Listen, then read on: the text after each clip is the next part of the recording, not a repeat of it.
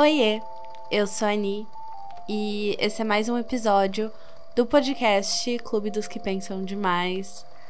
E o pensamento de hoje, ele vai ser um pouco mais descontraído, né, do que os episódios que saíram até então. Sempre fui para um lado mais sério da coisa, mais reflexivo, até para fazer com que as pessoas se identifiquem, mas talvez desse jeito mais descontraído também rolem algumas identificações, porque eu preciso fazer esse episódio sobre isso, eu preciso falar sobre isso, que é casamento às cegas. É simplesmente a, a única coisa que eu consigo falar e pensar sobre nesses últimos dias, então eu precisava fazer esse link pro podcast para falar sobre isso aqui porque eu falei um pouco sobre isso nos meus melhores amigos do Instagram. E a minha ideia para esse podcast sempre foi transformar as minhas reflexões dos melhores amigos do Instagram para um podcast. Mas eu não falo lá só coisas sérias e reflexivas. Eu também, né, falo sobre outras coisas menos sérias. Eu acho que de vez em quando eu vou trazer isso, mas claro que eu vou sempre fazer uma relação dessa coisa que eu trouxer com a minha vida, assim como eu faço já nos outros episódios, que a gente vai acabar entrando então no assunto relacionamentos, como um tema mais amplo para isso. E não que eu saiba falar muito sobre isso, porque mas eu acho que eu cumpro muito o papel da pessoa que não raramente está em um relacionamento, mas é a conselheira amorosa dos outros. Eu, eu me coloco neste, nessa posição. E, e eu sei que alguns amigos meus me colocam nessa posição também. Nunca vão me ver, quase nunca vão me ver com alguém, mas eu tô lá sempre dando pitaco no relacionamento alheio, porque é sobre isso, não é mesmo? E, enfim, eu quis já lançar essa semana falar sobre isso porque tá agora na minha cabeça. E para quem não sabe, caso você viva, né, debaixo de uma pedra, Casamento às Cegas, na verdade, eu acho que é estadunidense, original. É um, um reality show da Netflix em que as pessoas se conhecem ali é, pela. por, tipo, eles conversam sem se ver. E aí você acaba gerando conexões com alguma pessoa sem ver ela. E aí as pessoas se encontram, rolam um pedido de casamento, mas esse pedido de casamento ele surge de você simplesmente gostar do jeito da pessoa e do que ela diz ser, né? Porque nem tudo que as pessoas dizem que são, elas são de fato. E eu acho o original é dos Estados Unidos, é o que eu vi, eu não sei se tem mais algum. E eu acho que daí é produzido pela Netflix mesmo, não sei se é. Eu acho que é produzido por ela, não é licenciado, né? É produzido mesmo pela Netflix. Não sei de nada, não vou falar do que eu não sei. Porque, como eu disse, esse podcast é sem roteiro, então eu não tô pesquisando nada, tô aqui falando tudo da minha boca. E. Falando da minha boca é ótimo, né? Coisa óbvia, mas enfim. E, e daí teve a versão brasileira, e eu assisti a versão gringa quando lançou. E, e é aquele negócio, né, gente? Completamente dentro dos padrões. Não vão ter muito. é uma parada que não vai entrar muito no que eu quero discutir hoje, mas, meu Deus, esses reality shows só com gente padrão é um negócio assim, meu Deus. É, as pessoas, quando elas estão ali no, nesse reality, elas falam que não ligam pra aparência, que vão ali porque a gente tá muito superficial, né? E que, e que ali é para você realmente conhecer a pessoa antes dela visualmente, fisicamente. Mas eles dão graças a Deus que é só gente padrão, né? Eu aposto que quando abre a portinha e eles se veem pela primeira vez, eles pensam, ufa, é uma, é uma pessoa dentro do padrão, porque é só isso que tem lá, não tem nada muito. Tipo, não tem. É zero representatividade. E não tem muito como pedir isso, porque esses reality shows eles são assim. Apesar de esse reality estar tá buscando uma não superficialidade, ele ainda é superficial, né? Então. Enfim, é mais pra é, como diria minha amiga Carla, não é. Como que é? É horrível, recomendo. É basicamente isso. E vendo esse reality, eu, eu não vou entrar muito em detalhes do que eu achei de quem, mas então aqui eu não vou entrar em detalhes sobre a minha opinião. Mas, resumidamente, né, o elenco feminino tá, assim, chef's kiss. E, e o elenco masculino sempre, né, um, um, nossa, foi no esgoto encontrar eu poderia dizer que foi no esgoto encontrar, mas na verdade é muito fácil de achar gente assim, infelizmente, né? O que esperar de homem hétero, afinal. Mas. É, mas uma coisa que eu sempre faço é me imaginar dentro dos realities, né? É, qualquer um que eu veja, sempre me imagino dentro. Se eu vejo alguma treta de algum reality, eu imagino como eu reagiria a ela lá dentro, como eu falaria. Não sei, eu sempre dou essas viajadas.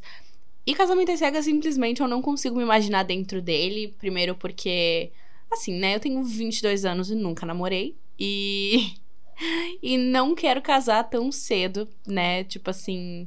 Eu sei que as pessoas que estão lá, elas estão. Geralmente é 29 para cima, né? Teve o Woodson que tem 26 anos, mas a maioria é um pouco mais velho e realmente meio que cansou. Mas acho que nem nesse, nessa situação eu iria pra um reality assim, porque você tem que ganhar na conversa. E, e conversa não é uma coisa que eu sei fazer muito bem. E isso foi intensificado com a pandemia, né? A quarentena. É, as pessoas ficaram com sede de contato e parece que para mim diminuiu brutalmente a minha vontade de ter alguém comigo ou de conversar com alguém todos os dias. É... E eu sei que tem muita gente que me fala que queria ser assim, mas eu acho que é uma moeda de dois lados, né? Porque é óbvio que tem dias que eu sinto essa vontade, né? Mas eu nunca soube flertar, na verdade, né? Conversar mais com esse intuito. Eu sempre fui muito de conseguir conversar num sentido de amizade. Eu até eu vi recentemente no Twitter, tem bastante gente falando, tipo, eu flertando e falando alguma coisa, né? Tipo, sei lá, qualquer coisa.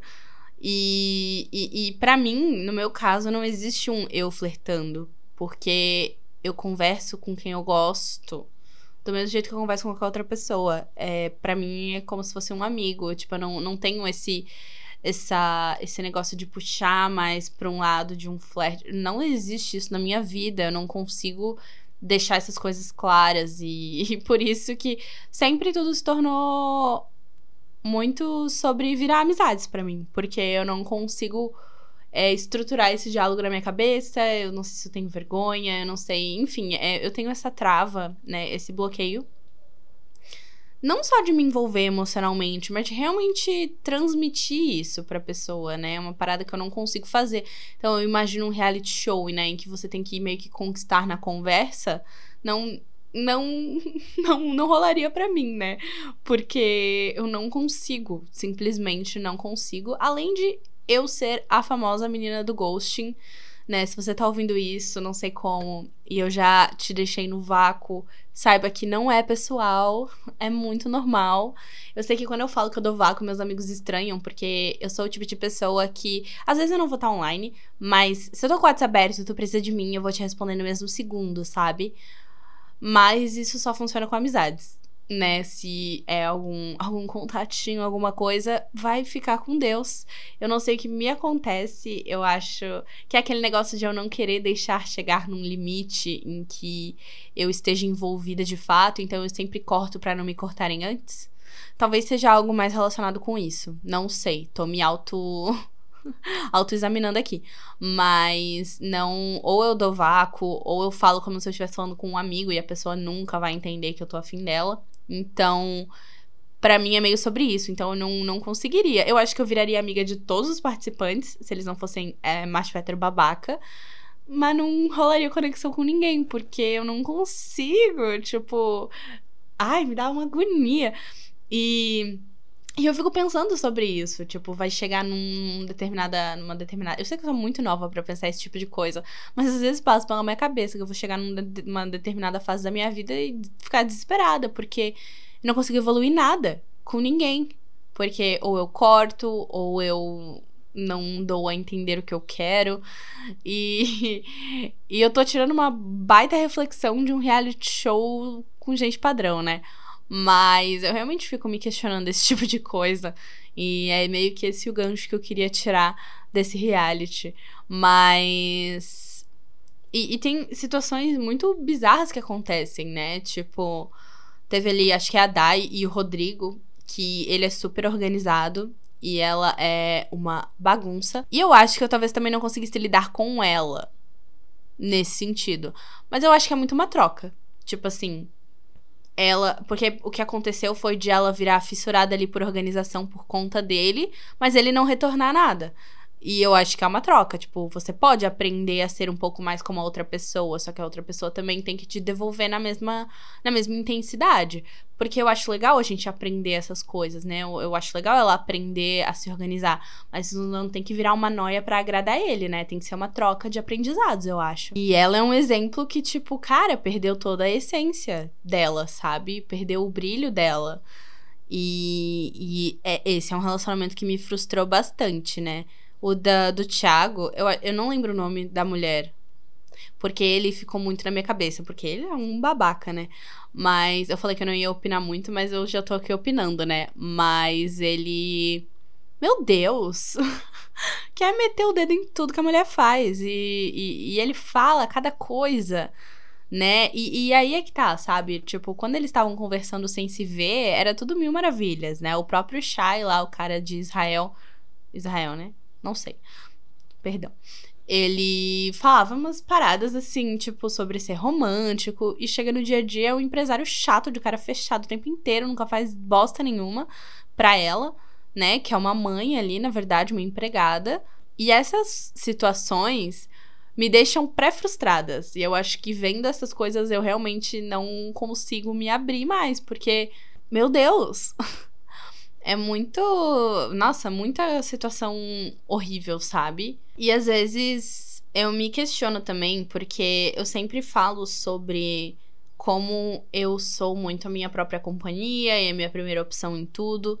Mas aí, às vezes, eu penso se não sou eu me auto-sabotando, né? Que na verdade é, não é aquilo tudo para mim ficar sozinha, mas eu digo para mim mesma que é para eu não ter que me abrir para alguém ou para eu não gerar alguma frustração para mim, sabe? Eu fico meio dividida nessas duas coisas, né? E. Enfim. eu não sei exatamente o que eu falei aqui, mas são essas reflexões mais ou menos que eu tirei de casamento às cegas. E. E é isso.